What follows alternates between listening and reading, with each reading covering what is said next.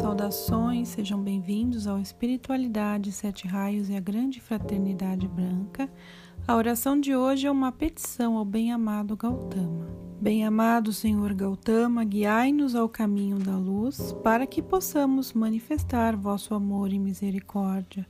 Durante séculos, vindes preparando-vos para ocupar o cargo do bem-amado Sanat Kumara, cujo amor e dedicação o mantiveram o equilíbrio da terra.